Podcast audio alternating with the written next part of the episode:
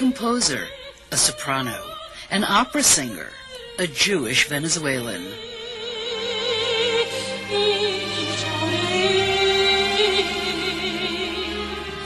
She was captivated by the poetry of World War II heroine Chana Senesh, the Hungarian-born young woman who moved to Israel at 18, studied agriculture, and lived on Kibbutz Sdot Yam, who volunteered to be part of a group parachuting into Europe in the hopes of saving fellow Jews from the clutches of Hitler. She was captured, tortured, and murdered by the Nazis. She decided to sacrifice herself for others. She became something different than what she really was. She was a poet, but she became a soldier in order to save life and human freedom. Vivian Philip, who sings in English, Hebrew, and Spanish, set 11 of the translated poems of Chana Senesh to music. She feels they have a universal significance and are as important in today's contemporary world as they were when they were written. Fifty years later, we, we still are um, humans are all, all doing the same mistakes. So uh, the message of this uh, CD is a tribute to a world without war, no war, a tribute to a world that Hannah Senesh would have liked. The world premiere of Vivian Philip singing the songs comprising An Ocean of Hope Tuesday night at a special Independence Day concert at the Jerusalem Theater. Sheila Zucker for IBA's Arts and Entertainment.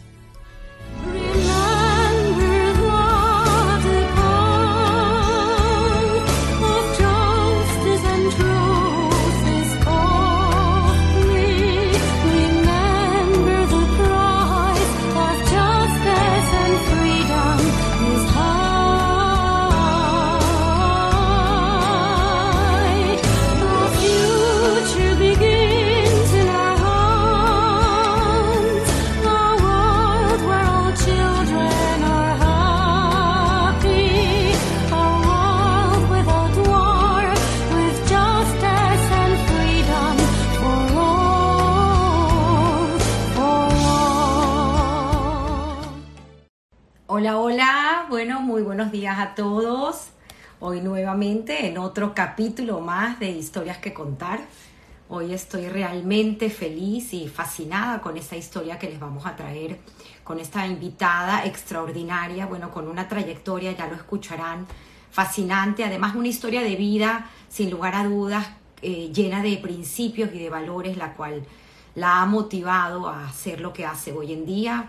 Eh, quiero que escuchen de ella y no quiero perder mucho tiempo eh, en invitar a, a, Vivian y poder escuchar pues esa historia fascinante que tiene para hoy y traernos tantas experiencias y tantas cosas que ella ha aprendido a lo largo de, de su vida. voy a invitarla. Ella es hoy en día quien lleva vive en Miami News, en Venezuela, perdón, en Miami. Eh, bueno, su trabajo como empresaria aquí en los Estados Unidos, trabajo que también realizó en Venezuela, pero más fascinante es toda su historia como canta, eh, eh, canta, ahí está Vivian, ella canta, estaba contando un poquito de sobre de ti, ella canta recitales, es soprano, y bueno, pues tenemos una fascinante, fascinante historia que contar. Vivian, yo creo que te vemos un poco oscura. Ahí estás, ahí, sí, sí. Te levantas un poquito, si puedes levantar, a lo mejor poner el libro en unos teléfonos para que estés un poquito más alta y así ahí tienes luz perfecta. Espera un para arreglarlo. ¿Está bien ahí? Ahí estás mejor, sí, así cerquita. Un segundo. Ok, ok, vamos a esperar. Pero bueno, he estado, como todos saben, eh, me toma bastante prepararme para poder traer estas historias, a pesar que obviamente la tribuna es totalmente de que cuenta su historia, pero me encanta y me fascina meterme dentro de esa historia. Aquí entró Marcel, Marcel Raskin, gran amigo y director de, cine y de pantalla. Muchos lo conocen por haber hecho la película Hermano. Y bueno, a mí esto se me asemeja un poco a hacer una película con cada historia que contar, porque de cierta forma vivo la historia con la persona. Así que Vivian, estoy fascinada de tenerte hoy con nosotros. Realmente es un honor eh, poder conocer de primera mano pues tu historia de vida y ese gran legado que, llevas en, tu corazón y en tu esencia con ese trabajo maravilloso de Ocean of Hope, Océano de Esperanza, eh, que ha sido pues tu motor de vida, ¿no? Y me encantaría pues conocer eh, esa motivación que te lleva a ti a hacer ese gran proyecto y que estoy segura que todavía queda mucho por recorrer. Así que no se ve más, eh, ya tenemos varios invitados que están eh, invitados, eh, los llamo invitados porque entran a escuchar tu historia. Así que feliz y bueno, comencemos, comencemos contigo. Sé que tienes una historia increíble de familia donde inicia en Cuba, bueno, inicia en Cuba tus abuelos, pero su familia pues llegan de Polonia y Lituania si quieres podemos comenzar por ahí. Sí, yo nací en Cuba en 1953 y mis padres, eh, Máximo y Sarita, también nacieron en Cuba. Eh, ellos, eh, mis abuelos, llegaron a Cuba entre la Primera y Segunda Guerra Mundial, en 1924 aproximadamente. Tanto del lado de mi mamá como de mi papá eran contemporáneos. Mi, del lado de mi papá, mis abuelos Moisés y Rebeca llegaron de Polonia y del lado de mi mamá de, Lituania. Cada uno tiene una historia personal increíble, Son, eran generaciones sumamente eh, valientes y perseverantes. Por ejemplo, mi abuelo Moisés eh, llegó a Cuba después de que dejando a su bebé eh, recién nacido en Polonia con su, con su esposa Rebeca y trabajó dos o tres años en Cuba eh, para poder traer a Rebeca a Cuba. La idea era ir a Estados Unidos. 1929 más o menos. 24. 24, 1924. Sí. La idea era ir a Estados Unidos, pero como había cuota, entonces se quedaron ya en Cuba y mi abuelo dijo que había una vida bella en Cuba y ahí se estableció. Pero los primeros dos o tres años, vivió en un cuarto con 26 personas y era vendía de casa en casa. Luego, más adelante, se convirtió en un empresario exitoso eh, y tenía eh, fábrica de confecciones. Eh, luego fue presidente de la comunidad y tuvo la oportunidad de, de hacer muchas cosas por Israel. Por ejemplo, un documento que está en la Liga, de, se envió a la Liga de las Naciones, que tuvo que ser firmado por mi abuelo, donde se pedía la autodeterminación del pueblo, judío. Eso fue en 1947, antes de establecimiento del pueblo judío.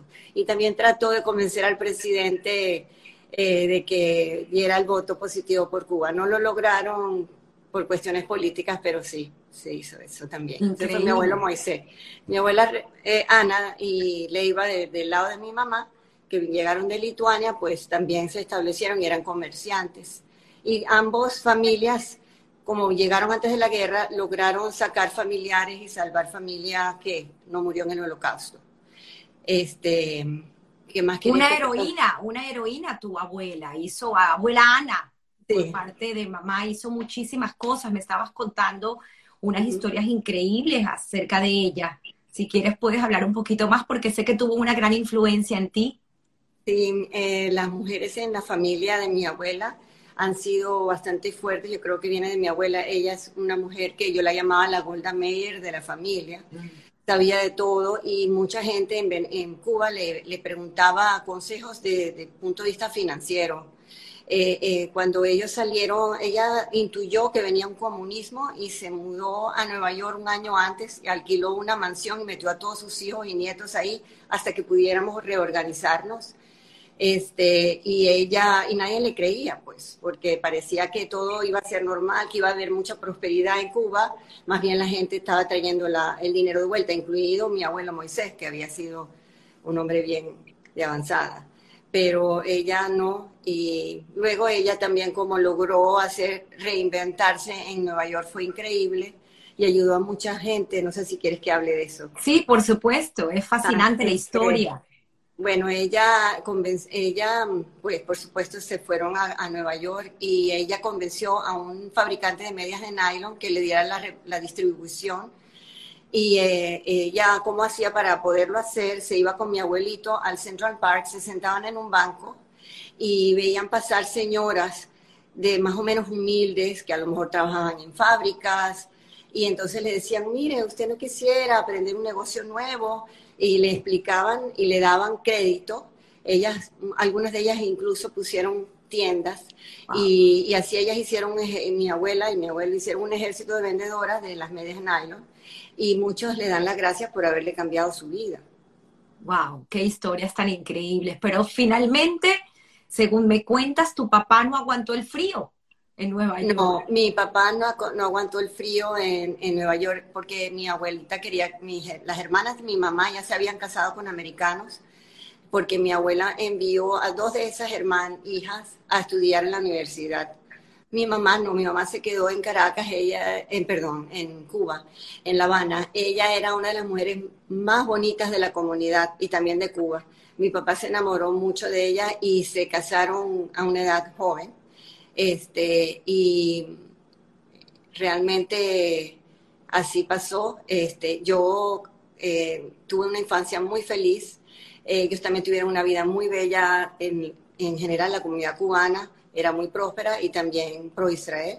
Eh, y, te voy a interrumpir porque tienes una historia que estoy recordándome ahorita bellísima de tu, tu inicio en el mundo artístico y en el mundo de la música y también esa influencia de familia. Sí, porque, yo, por ejemplo, cantabas como Sarita Montiel. Sí, mi mamá me llevó, yo tenía cuatro años, cuatro o cinco años, mi mamá me llevó a ver una obra de teatro cantada por Sara Montiel que estaba de, de gira por el mundo. Ella era una gran cantante y cantaba la, la obra La Violetera. Bueno, yo salí de ahí este, como poseída y me paré enfrente del teatro afuera, que había una plaza con una fuente de agua, y me acuerdo que abrí la boca y ya yo estaba cantando igualito a Sarita Montiel. Y tú me oyes a mí cantar y se suena parecido. Este, y era una niñita. Eso es lo de la influencia que puede tener un niño. Y luego seguí cantando en actos escolares cuando cuando vinimos a, Venezuela, mis padres se mudaron en el 60. Eh, de Nueva York. Ustedes intentaron, ellos intentaron hacer una vida en Nueva York y finalmente tu papá dijo no. No, mi papá. Me ¿Tenían alguien conocido en Venezuela? Si quieres cuéntame. Sí, tenía, tenía dos, dos tíos y su, padre, y su padre. O sea, mi abuelo Moisés se fue a reunir con sus dos hermanos, Carlos eh, y Máximo, que ya estaban en Caracas y ya estaban establecidos. Incluso la esposa de Máximo, Gela, fue una de las fundadoras, maestras del Moral y Luces. Y este, mi abuelo volvió a hacer una fábrica de confección en Caracas. Y mi papá entonces vino, se reunió con su padre, con su padre y sus hermanos y al año nos trajo a nosotros, mientras yo me quedé viviendo con mi familia en, Estados Unidos. Nos trajo a los hijos y yo entré en el Molar y Luces. Allí seguí cantando en todos los actos del colegio. ¿Cuántos hermanos son ustedes? Tú tienes... Mis padres, Máximo y Sarita, tuvieron tres hijos. Eh, yo la mayor, después viene Mario y Tania, mi hermana. Qué bonito, qué bonito. Bueno, llegan a Venezuela y tienes unos recuerdos bellísimos de tu infancia y tu vida en el colegio y todo ese acercamiento al mundo de la música, pero tienes una historia también muy interesante con el piano. Sí, este, mi papá era le gustaba mucho la música, era concertista eh, hasta los 16 años. Luego después entró a estudiar en la universidad, se graduó en ingeniería, se casó con mi mamá y ya después se dedicó a la familia pero él le encantaba tocar el piano en la casa, sí. Ahora, este, ya después no, no siguió porque, pues, por supuesto, ya tenía otras responsabilidades, ¿no? Pero siempre, siempre recuerdo mucho a cuando mi papá ya era mayor aquí en Miami, yo lo llevaba a conciertos, él le encantaba todo eso, sí. Y yo siempre estuve involucrada en el mundo de la, de la, del, de la música y mis padres nunca me dejaron tocar piano ni aprender música porque mi mamá tenía miedo que yo me dedicara a ser artista, cosa que realmente fue lo que hice. Yo, ellas me decían, Vivian, tú tienes que estudiar negocios porque si yo hubiese estudiado negocios, imagínate saliendo de Cuba, cuando hay problemas en la vida, uno tiene que estar preparado. Entonces yo pues le hice caso, era una niña muy dócil y entré en la Universidad Católica Andrés Bello y me gradué de Administración Comercial y Economía cuando mi pasión era la música. Sin embargo, como mi instrumento es la voz, yo nunca dejé de cantar en, en cosas comunitarias y, y siempre pues, me recuerdo de, que este, a los 11 años estuve en el Ateneo de Caracas ya cantando en una obra de teatro, luego en el Teatro Municipal, otras obras de teatro que me escogían como solista. A mi papá lo llamaban por teléfono y él les, trancaba el teléfono porque sabían de, esa voz eh, eh, privilegiada que tenía esa niña, porque era desde chiquita. Entonces, eh, bueno, ya después que me casé, conocí a mi esposo en el colegio, Luis, y él sí me apoyó mucho y me dijo, y como me casé a los 18 años, yo andé con él de novia de 12 y él tenía 15, y hasta los 18, a los 18 nos casamos, y él sí me dijo, bueno, si quieres estudia canto, entonces me metí a estudiar canto, y, y, y me fui por el lado del canto clásico, me convertí en una soprano, eh, y así, pues... Pero es muy interesante la historia porque claro, hay mucho desconocimiento de este lado, obviamente tú vienes de ese mundo, pero para los que no entendemos y no, no comprendemos el, ese instrumento que tú llamas la voz, eh, la voz hay que trabajarla y hay que educarla. Y me pareció interesantísimo el por qué tú decides, eh, cuando empiezas tu carrera a los 18 años, irte por la rama clásica y no por la rama pop, porque también es muy conocido que tienes eh, en la familia eh, tu primo Alberto, quien es y fundó este grupo tan querido por nosotros los venezolanos que es Daiquiri. Sí, señor. y tú cantabas también, Sí, yo cantaba. Sí, en el colegio éramos Ilan que tocaba el sintetizador, yo que cantaba y Pedro Stern también cantaba uno de los eventos importantes que me, me, recuerdo es que cantamos en la televisión cuando vino Miss Israel. Y yo podía haberme ido por el lado pop, pero mi profesor de canto eh, me le, era era, canta, era barítono y me dijo, mira, tú tienes una voz perfecta para ser soprano y te aseguro que vas a durar mucho más que si eres cantante eh, clásica, que si eres popular. Me interesó y también tuve que educar mi instrumento. Me tomó como siete años hasta que pude desarrollar la voz como soprano, porque eso ya es otras palabras. Y como alrededor de 1980, yo me casé en el 72, empecé a lo mejor a estudiar cante como en el 74, 75 y luego en el 80 ya yo tenía una carrera profesional como soprano y daba recitales, canté con los niños cantores de Viena, canté la cuarta sinfonía de Mahler con la Sinfónica de Venezuela, di muchos recitales en otras partes fuera de, de Venezuela como en Francia, Israel y Puerto Rico y canté canciones sefardíes que a ti te encantan también mucho para la Semana Sefardí. Hubo una Semana Sefardí en la Unión Israelita muy bello. Y con el filósofo Jaime Barilco, también de Uruguay, también cantamos la historia de los judíos a través de las canciones. Él iba hablando y yo iba cantando, o sea, varias cosas interesantes de ese tipo. Pero con el tiempo, bueno, ya yo cantaba clásico y me empezaron a decir, ¿y por qué tú no grabas? ¿No grabas un disco? y yo dije, bueno, y ahí, para ese entonces ya eras mamá también, porque sí, ya era mamá y por eso eras mamá y además también eras eh, empresaria. Ya tenía cuatro hijos y había entrado en el mundo empresarial de, presentar eh, eh, artistas. Pero antes de eso, yo empiezo, yo cuando me piden que todavía no era, o sea, puede ser que si no había llegado a ser empresaria todavía, sino que me decido que, ok, voy a grabar algo, pero quiero que sea algo mío propio. Y en eso se me viene a la mente la canción Eli Eli, que Eli es el nombre de Dios en hebreo, uno de los tantos nombres, y es, una plegaria a Dios escrita por una joven poetisa que murió en la Segunda Guerra Mundial luchando en la resistencia ella era, nació en Hungría, se llamaba Hannah Senesh. Pero yo no sabía nada de eso, solamente que esa canción era, ya conocía la habíamos estudiado en el colegio, me vino la idea y me gustó la letra, porque era una plegaria a Dios, porque el mundo no se acabara.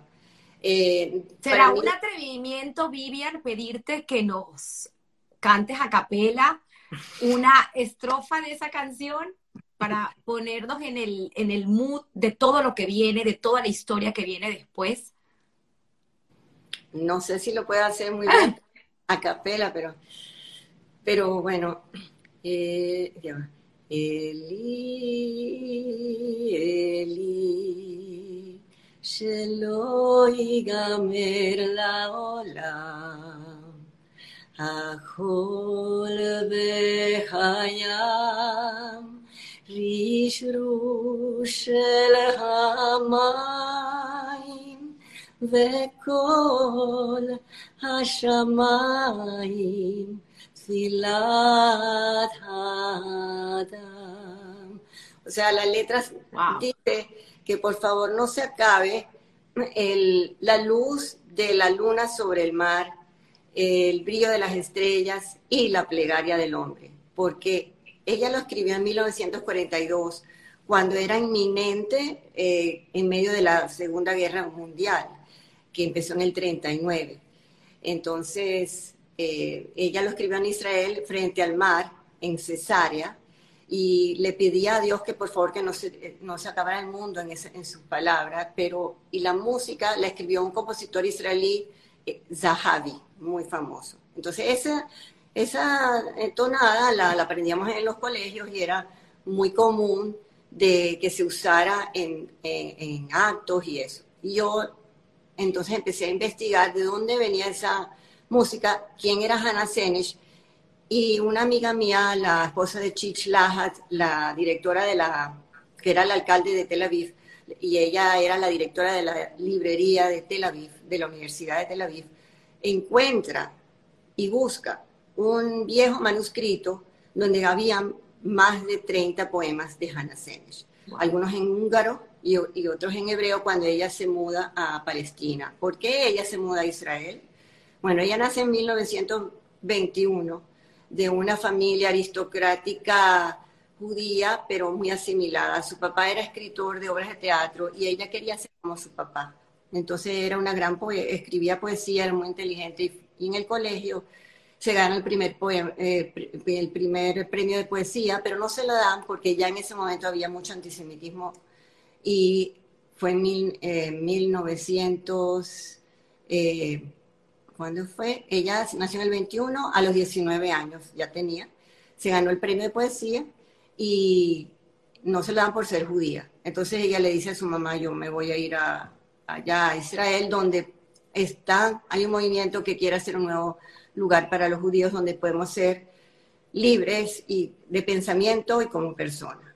Entonces se fue, allá llegó al kibbutz Yoyam, aprende sobre agricultura y empieza otra vez a escribir poemas. Entonces yo tomé cuatro de los, perdón, once de los poemas que ella escribió en hebreo, el primero que escribió al llegar a Israel, porque todos los poemas tienen una data, y los traduje todos del hebreo al inglés y al español. Fui fiel al texto en hebreo, eh, realmente te conté que lloré por, con cada una de sus palabras. Me tomó tres años escribir las primeras tres canciones y las grabé en un estudio en Caracas. Luego fui al, al Museo del Holocausto de Washington a ver si ellos me podían ayudar con ese proyecto, porque cada canción me costó una fortuna.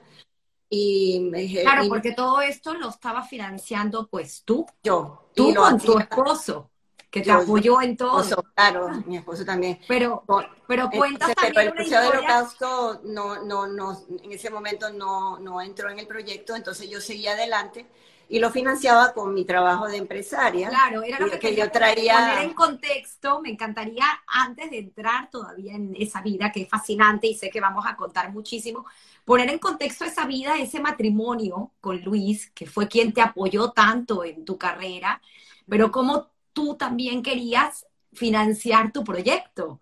Entonces ahí es cuando viene toda esta mezcla increíble de emociones y también un poquito hablar de, Luis, ¿no? Porque me parece que Luis fue un gran apoyo en tu vida, lo es, lo conozco y, sé que es una persona que, es el primer admirador que tienes.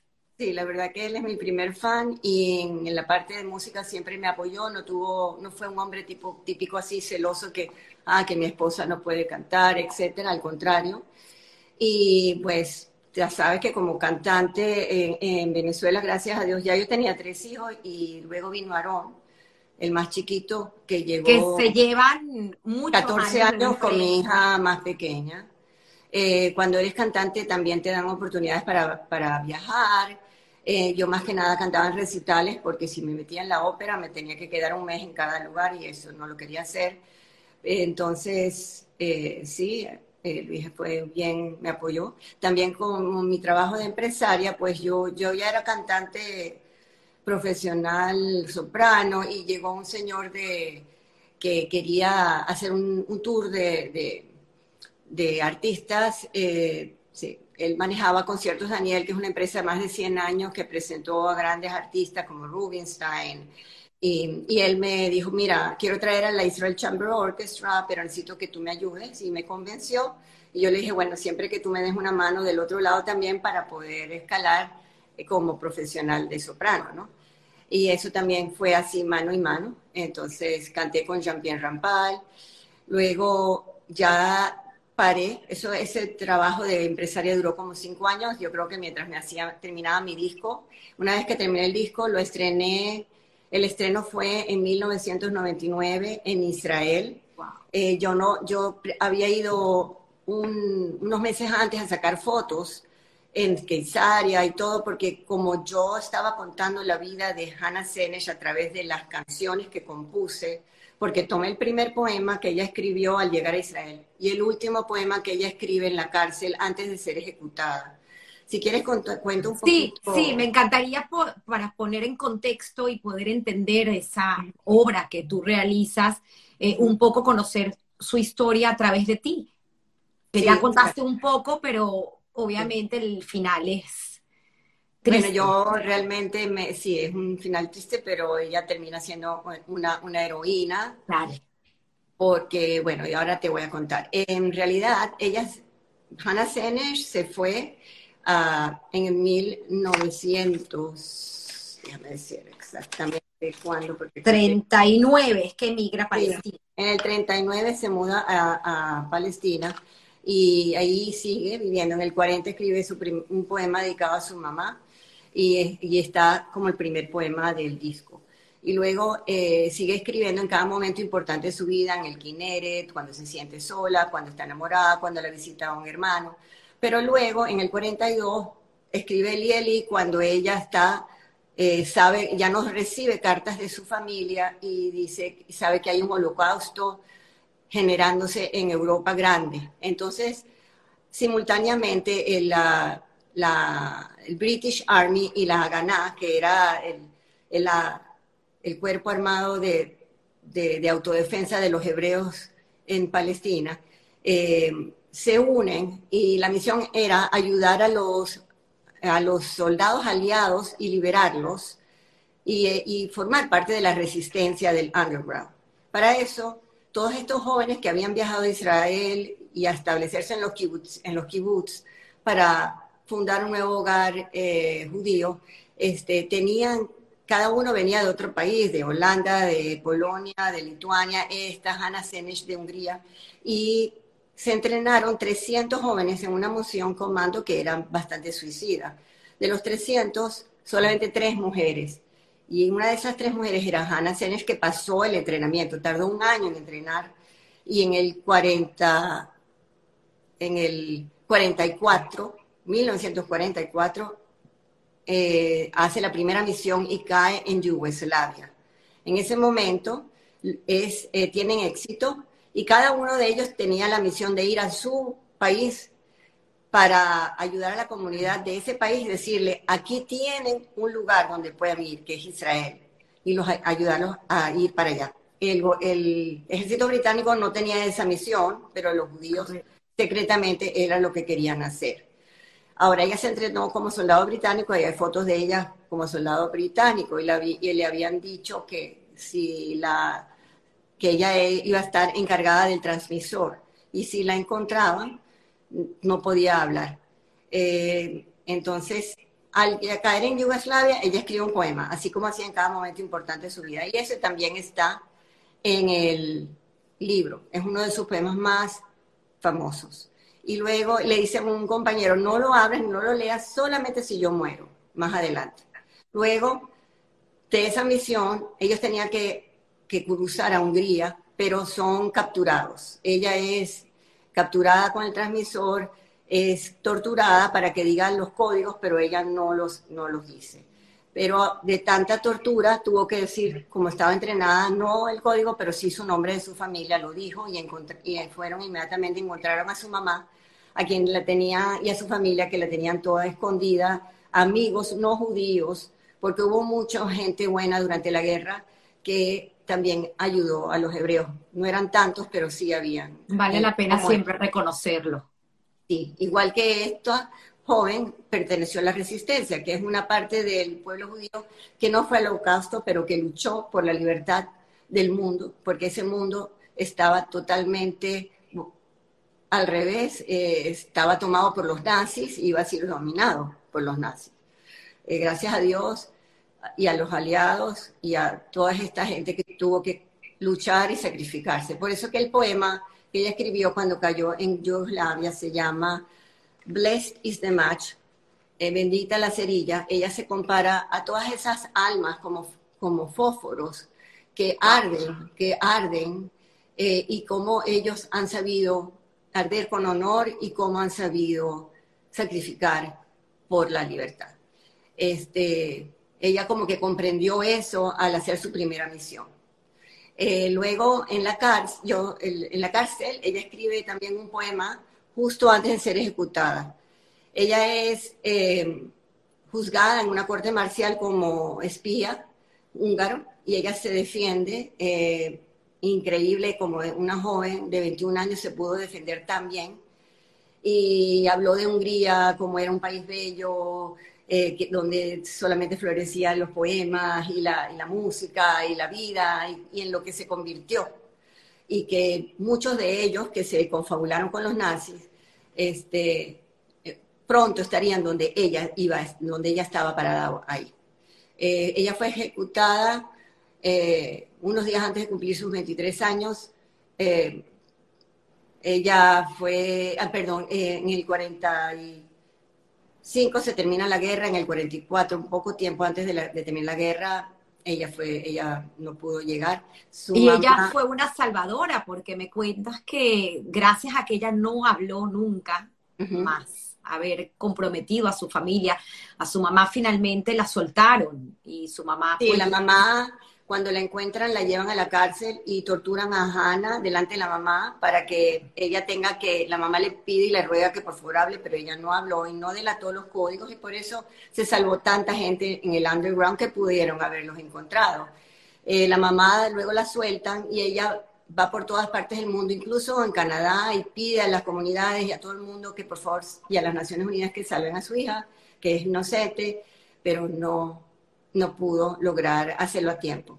Luego sus restos son llevados a Israel como una heroína y ella es enterrada en Mount junto con todos los patriarcas y la gente importante. Entonces, cuando yo eh, veo que esas poemas y esas canciones que yo estoy haciendo para esos poemas son de esta persona, quise darle todo el honor que se, me, se merecía.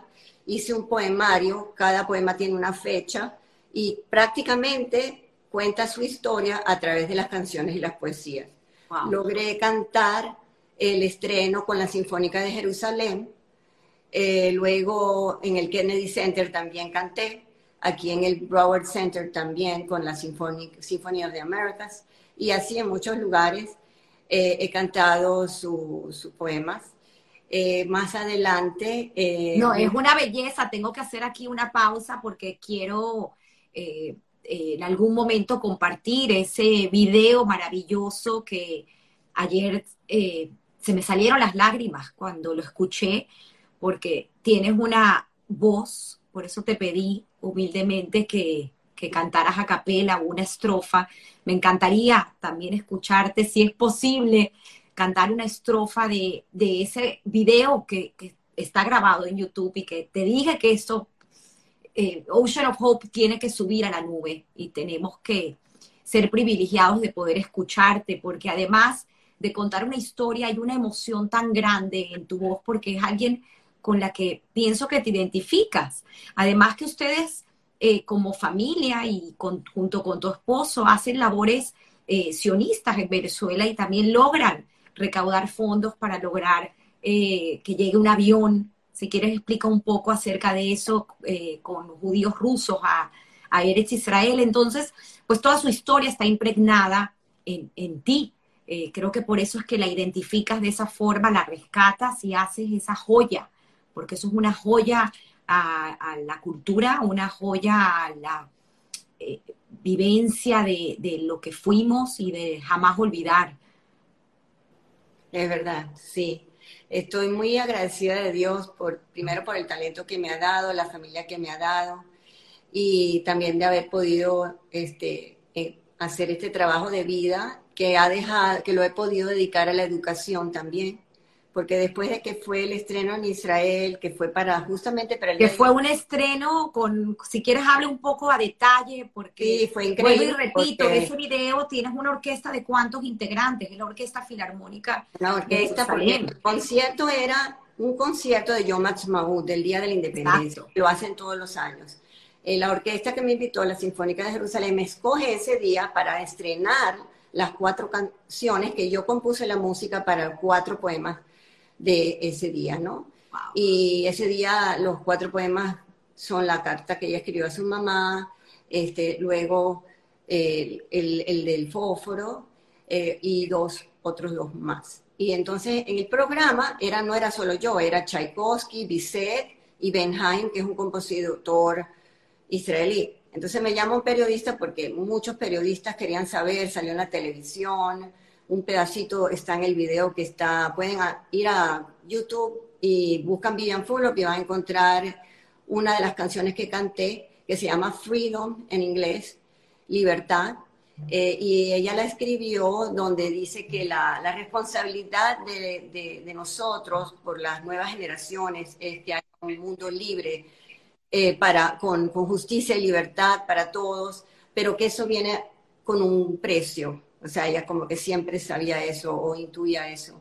Y eso fue mucho antes, él lo escribió en 1940 y ella murió en el 44. Este, pero ella ya eh, tenía esa parte y eso es lo que me llamó mucho la atención de ella, la parte filosófica por la libertad. Entonces yo dediqué este disco a un mundo sin guerras, a un mundo que Hannah Senesh le hubiese gustado. Eh, vinieron pues de la televisión, como te dije, y tuve la suerte, y entonces cuando salió en la televisión, aparentemente un, un sobrino nieto de Hannah Senesh, porque ella nunca se casó ni, ni tuvo hijos, pero su hermano sí sobrevivió, vivió en París, luego se fue a vivir a Israel, tuvo dos hijos. Y esos, uno de esos hijos me llamó por teléfono, me dijo, me enteré que vas a cantar, ¿por qué no, me, no nos llamaste? Yo no sabía realmente de la familia ya de ella. Eh, entonces los invité al concierto a ellos y vinieron ellos también con sus respectivas familias. Y vino también Ehud Olmer, que fue creo que el, alcalde de Jerusalén ese día. Y, y, entonces, como te digo, era parte de un concierto, no era solamente mis canciones.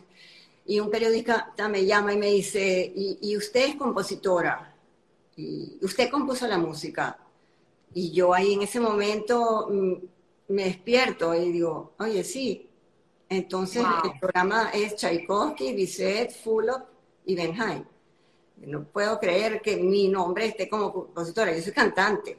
Wow. Pero, pero usted hizo la música. Le digo, sí. Bueno, entonces usted es la compositora. Bueno, entonces, bueno, me quedé así un poco, wow. Sí. Eso fue algo increíble. Lo que es, la, lo que es cuando uno hace las cosas con pasión a lo que te llevan, porque a ti en este momento lo que te llevaba era tu inspiración a que el mundo conozca eh, la historia a través de, los poemas en lo que tú sabes hacer, que es cantar. Correcto. Y para poder cantar había que componer la música. ¡Wow! Sí, bueno, afortunadamente tenía ese talento. Ya había compuesto antes unos jingles para publicidad y, me gustaba. ¿sabes? Hice, hice baladas que eran apropiadas para mi voz, pero también mucho para cada canción se refleja al momento que estaba sintiendo la poetisa. Eh, es, muy especial el disco. Se peleaban por ese disco en Caracas cuando salía en, las, en las tiendas. ¿Y eh, conociste, conociste a Subimeta? Sí, conocí ¿Te entrevistaste con él? Si quieres, cuéntame un poquito. Conocí a Subimeta, eso fue antes de, de, de, componer las canciones Ana Senesh. Cuando yo simplemente era soprano y buscaba mi camino como soprano, eh, tuve la oportunidad de audicionar para él. Y luego salí en un periódico, el papá de él también es director y salí yo por casualidad en ese periódico. Y, y uno de esos jingles que compuse se llamó para, Por Amor a Venezuela eh, y eso fue, fue pasado por Radio Caracas, radio, eh, televisión y, y, salían las propagandas de que venía Pavarotti y, salía también mi jingle puesto así, o sea, nada planeado, simplemente cosas que pasaban. Eh, luego gané el primer concurso que hubo, el concurso Pavarotti, que él vino a, a Venezuela, estaba en gira por todos los países para encontrar jóvenes cantantes y, y apoyarlos. Yo gané la categoría femenina eh, de Pavarotti. Es increíble, increíble. Volviendo al 99, a ese magna evento en Israel, continúa la historia, como bien lo dijiste, luego llegas a presentar eh, Ocean of Hope en Estados Unidos, en el Kennedy. Si quieres también puedes contar un poco más, hasta luego tu llegada ya permanente a vivir en Miami. Sí, o sea, a mí ya me invitaban porque yo me di cuenta que en realidad esto era demasiado el, como lo había presentado contando la historia a través de las poesías, era más para usarlo en la educación. Y la gente del mundo disquero le parecía demasiado profundo y, y, yo quería darle el valor que necesitaba. Entonces le di la, eh, lo dediqué a la educación y es todo un mundo. Eh, hay un, eh, unos métodos que se llama estudiar a través del arte y, yo enseñaba historia a través de las canciones y las poesías. Yo iba cantando las, poemas y entre poema y poema o canción y canción yo daba data histórica de lo que había llevado a la poetisa a, escribir esas líneas, porque ella también tenía un diario y lo combinábamos en esa presentación. Entonces yo empecé a ser invitada a ir a, Florida State University y a otras universidades de Estados Unidos, Wellesley College, FIU y, y institutos del holocausto que me llamaban para entrenar maestros en los veranos de cómo enseñar el tema del holocausto y la resistencia, insisto, la resistencia eh, de la Segunda Guerra Mundial a través de canciones y, poesía. Entonces, bueno, ya yo estaba siendo invitada y en el 2000 eh, empiezo a pensar en mudarme a Venezuela y ya... Este, a Miami. A Miami. Salir de Venezuela. Sí, para poder enseñar esto tenía que haber una guía del estudio y eso, para eso me, ayudó una profesora del Jewish Board of Education de Nueva York que se llama Shoshana Glatzer. Ella escribió el currículum eh, donde enseña cómo, cómo se puede usar la música y la poesía conjuntamente con eh, momentos históricos. Y luego este, era como una one woman show donde yo cantaba y y, expresaba casi como que me convertía en Hannah Senesh cantando su propia historia. y eso también lo hice en, elementary y, para, para este, niños de bachillerato. En muchos no en, en, los colegios públicos, más que nada. Ah, cuando me mudé a Miami, pues eh, eso fue la base de mi visa O de talento. Y tenía todo un dossier y ya pues me dieron esa visa y yo pude seguir haciendo... Uy, perdón. Se cayó, no pasó nada. No, te dieron haciendo ese trabajo en los colegios acá. Lo hice por varios años hasta el 2007. Y ya después empecé a trabajar, perdón, en el proyecto de Vive Miami News de Arte y Cultura. Wow wow, es una historia increíble. Y en el interín, eh, sí aplicas a tu ajuste cubano. O sea, al final, eh, el ser de Cuba, pues te ayudó también a, poder eh, entrar en esta tierra, este, este país de sueños, porque pues tu visa O no acompañaba a tu esposo. Sí, mi esposo, cuando tienes una visa O es para la persona, no para la familia. Entonces, mi abogado me dijo, mira, pero usa el ajuste cubano y ahí ya toda la familia pudo, digamos, tener la residencia. Eso fue rápido. Es increíble porque al final, bueno, pues nuestras raíces son nuestras, es nuestra historia y nuestra esencia. Es increíble porque a partir de esa fecha tú haces ese trabajo que es fascinante, fascinante, porque inclusive eh, fuera de cámara, como lo digo, siempre tenemos una conversación previa. Me contabas el impacto que este programa tenía en los jóvenes y tienes inclusive escritos eh, eh, realizados por estos muchachos donde entienden la magnitud de poder aprender a través de la música y del arte. Esto es fascinante. era, realmente impresionante. Yo, eh, digamos, me presenté para 300 maestros y luego se me acercaban gente de Haití, de otras partes, me decían, esta historia se parece a la mía, los maestros, pero los niños, que esos maestros tenían después que llevar el currículum y presentarlo en sus clases. Lo yo usando el CD y el currículum. Pero yo también me presenté en persona para cientos de jóvenes de bachillerato y digamos una hora de tipo teatro cantado, pero donde era educativo y aprendían una historia de verdad. Y, y era impresionante ver cómo esos teenagers se se quedaban hasta el final tranquilos y, querían aprender y entonces luego me escribían cartas y yo guardé muchas de esas cartas como testimonios de cómo ellos se, motivaron y aprendieron cosas que no sabían y cómo les gustó aprender en esa forma. Eh, yo sí creo mucho en la manera de aprender, de aprender a través del arte, del teatro, de la canción. Además, eh, tienes como madre, pues, ese talento de enseñar a través del ejemplo. Y me contaste algo que también me marcó, que es cómo le escribías a tus hijos en el espejo un papelito para que todas las mañanas recordaran que querer es poder. Ah, bueno, eso lo aprendí, de mi abuelo Moisés, eh, mi hijo Ricardo, el mayor, es un muchacho sumamente talentoso y exitoso, ha sido un serial entrepreneur, fue el creador de la, eh, del negocio de las baterías eléctricas para los carros, también hizo broadband que lo compró Microsoft y ahorita está haciendo 3D printing en metal. Eh, pero él cuando era chiquito no era un buen alumno, sino era un niño inquieto porque se aburría de lo que veía y todo eso. Entonces, eh, resulta que eh, yo pues le ponía en el espejo, cuando él se peinaba, ese papelito que decía querer es poder, para que sepa que lo que está en su cabeza, que él puede lograrlo, si él lo cree. Y eso es un dicho que nos enseñó mi abuelo Moisés, el joven que se, que se fue joven eh, a Cuba y que llegó a ser un empresario.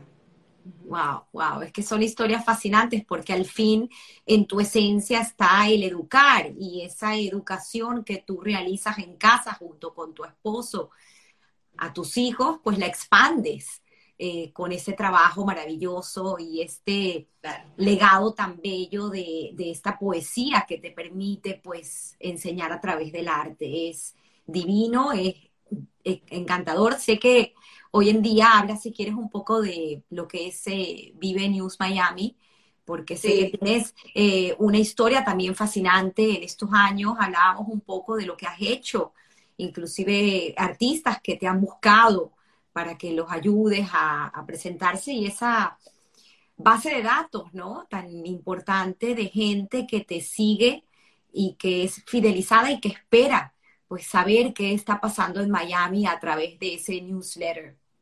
Sí, aquí cuando llegué a Miami no pude ser empresaria porque no tenía los mismos contactos que tenía en Venezuela, donde conocía a los presidentes de los bancos, que me ayudaban como sponsors, eh, y aquí no era tan fácil. Entonces me dediqué a la educación, a lo que te conté de Hannah Senesh y otras, otros programas que inventé también para enseñar a través del arte por un tiempo. Y luego empecé a hacer un newsletter sobre mi pasión, que son las artes, las artes escénicas y luego las artes visuales. No sabía mucho de eso, pero me, me atraían y, aprendí mucho haciendo este newsletter que se llama Vive Miami News, Arte y Cultura, que solamente que recomienda qué hacer cada semana eh, sobre lo que está pasando en el arte, en el ambiente cultural acá.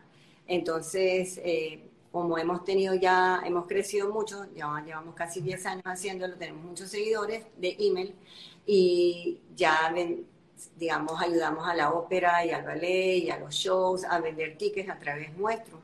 Y, y también nos hemos desarrollado como public relations para los shows. Por ejemplo, la Florida Grand Opera presentó Frida Kahlo, una ópera en español, entonces justamente como mi especialidad es más que nada en la media hispana, me pidió que la, apoyara y eh, le hicimos una entrevista y salió en tantos periódicos, tuvieron como 30 millones de clics que la joven soprano, aparte de cantar en Miami, le salieron otros shows como Frida Kahlo que no habían sido programados en otros estados.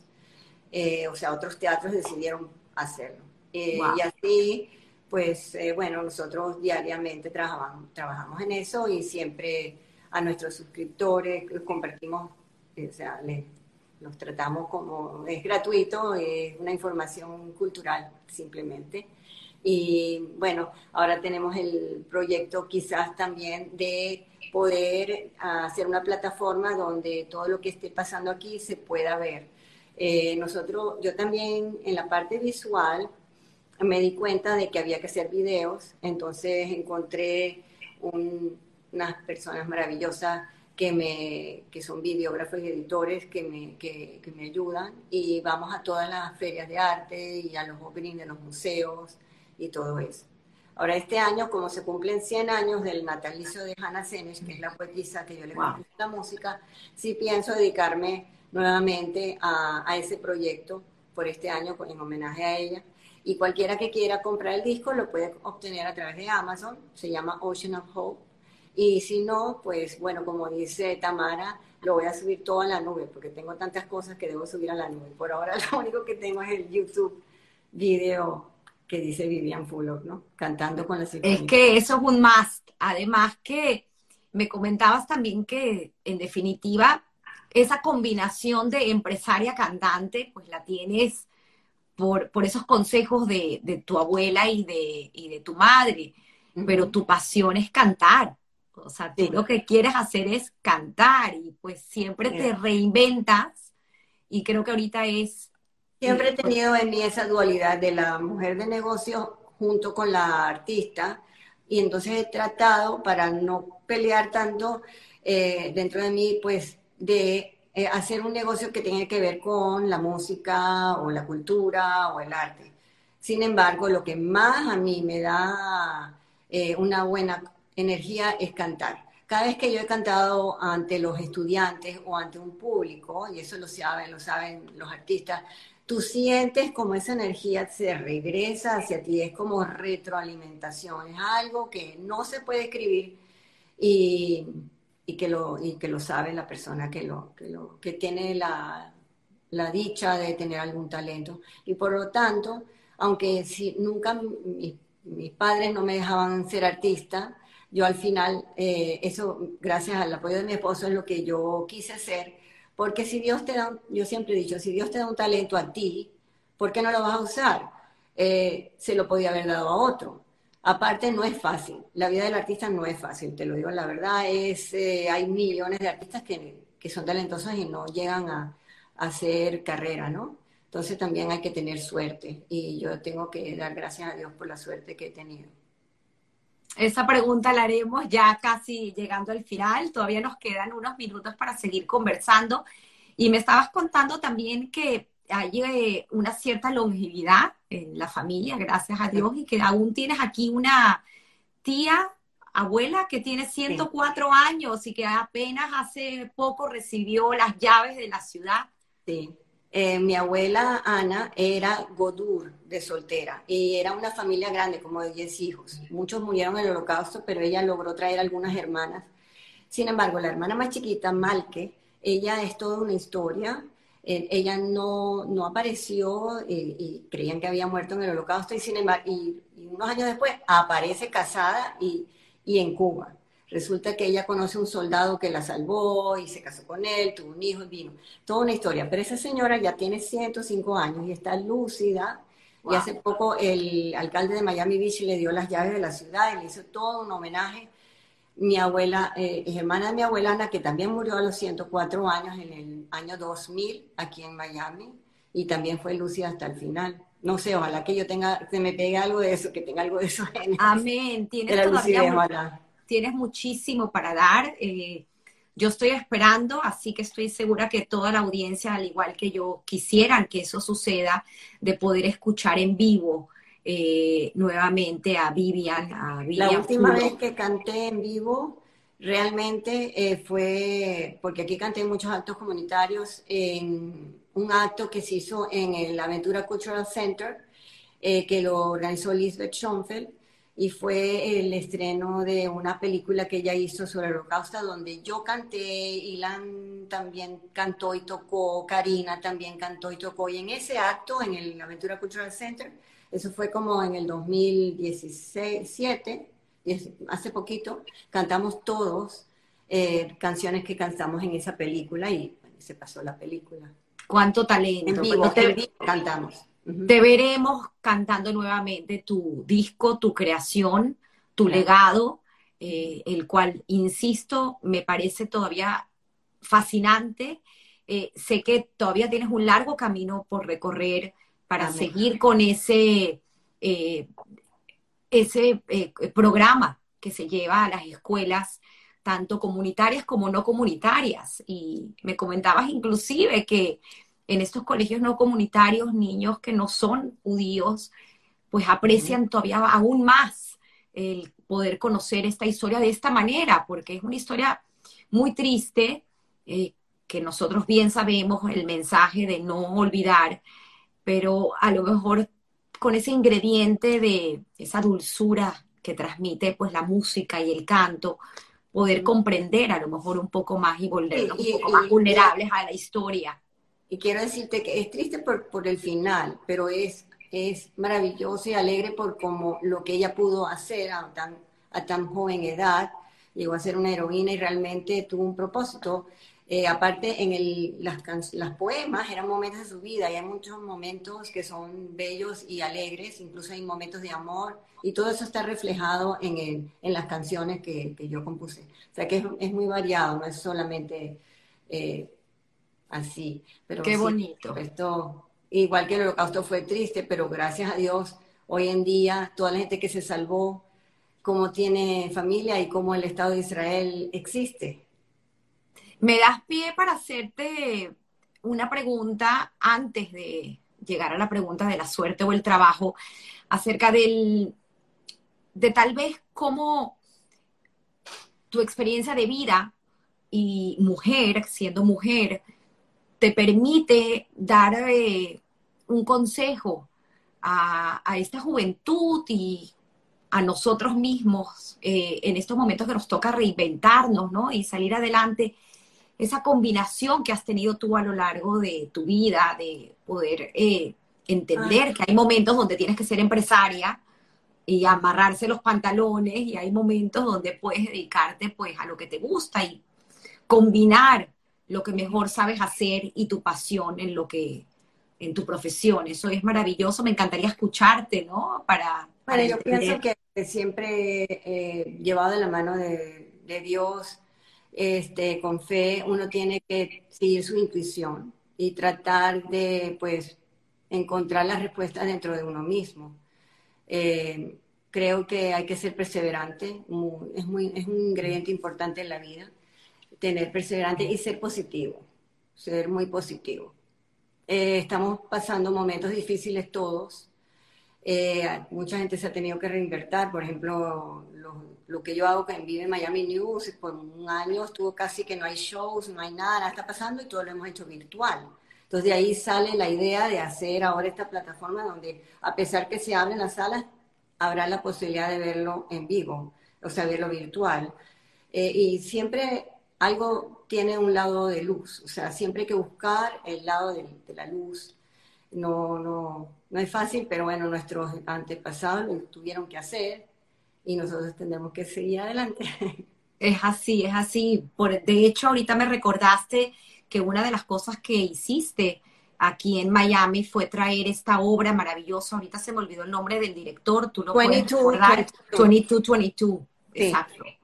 Yo no la traje, eh, la, la, presentó eh, Jorge Consejo, que es un artista mexicano que de novela, pero él quería hacer su propia su propia obra de teatro donde él pudiera actuar y él y su maestro de es eh, Odín Dupeirón, un gran escritor, filósofo, que escribe con mucho humor negro. Y esa obra es fantástica. Se, se, llenaron seis salas y yo ayudé a promover esa, esa, fue uno de los shows que ayudé a promover hace poco y aprendí mucho de eso.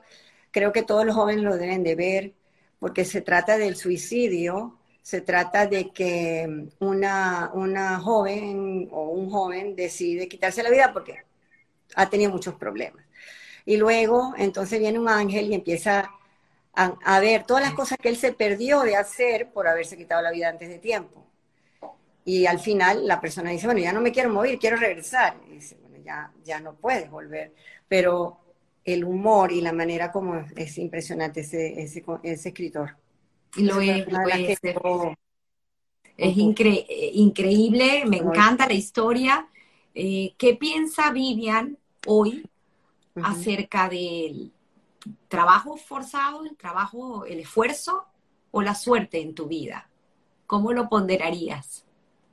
No, yo pienso que todo necesita un ingrediente de suerte, pero que creo que el trabajo y eh, saber cuáles son tus objetivos y fijarse en, en, esos objetivos y poquito a poco, cada, sin angustia, cada día un poquito más, un poquito mejor, ¿no? Lograr hacer algo. Eh, pero poco bueno, a poco, poco no a poco. Sé qué, no sé qué decirte porque... Sé que, eres, sé que eres bastante perfeccionista y pues te gusta, por eso es que a veces también tardan tus proyectos lo que tardan, porque te gusta llegar al cada uno y aprender y estudiar, ¿no? Porque es una responsabilidad luego transmitirlo. Sí, cada uno tiene que tener, eh, lograr un éxito y eso demora maduración y, evolución. Eh, pero este, realmente, bueno, para eso, como tú dices, para eso vivimos, nos levantamos cada día para hacer algo que nos, que nos guste y si podemos hacerlo hay que darle gracias a Dios. Eh, poder vivir de lo que te gusta, también hay que darle gracias a Dios. Eh, y creo que todos lo podemos hacer, todos nacemos con un talento, sea jardinero, sea cocinero, eso ya está muy dicho. Qué bonito. Pero no todo el mundo tiene la valentía de seguir por ese camino. Yo, a pesar de que estudié business, eh, porque me forzaron mis padres y no me dejaban ni tocar piano, este, yo seguí mi, mi, ¿cómo se llama? Mi interés. Y, claro. Y tener una familia a la, también que criar. O sea, qué bonito, qué bonito, no, No, sé si será de mucho abuso volver a, pedirte o no vas a querer cantar una, una estrofa de, de este maravilloso video donde cantas un pedacito de un poema que es composición tuya. Pero no sé si, si se paró el video. Porque... No, no, no, te estamos viendo perfecto. ¿Cuántos minutos quedan? Lo que tú quieras. No. Lo que tú quieras, canta unos 30 segundos, una estrofa y nos despedimos leyendo algunos de los comentarios. No sé, la verdad es que no sé si quería, porque no me gusta cantar sin acompañamiento, pero Ay, déjame ver.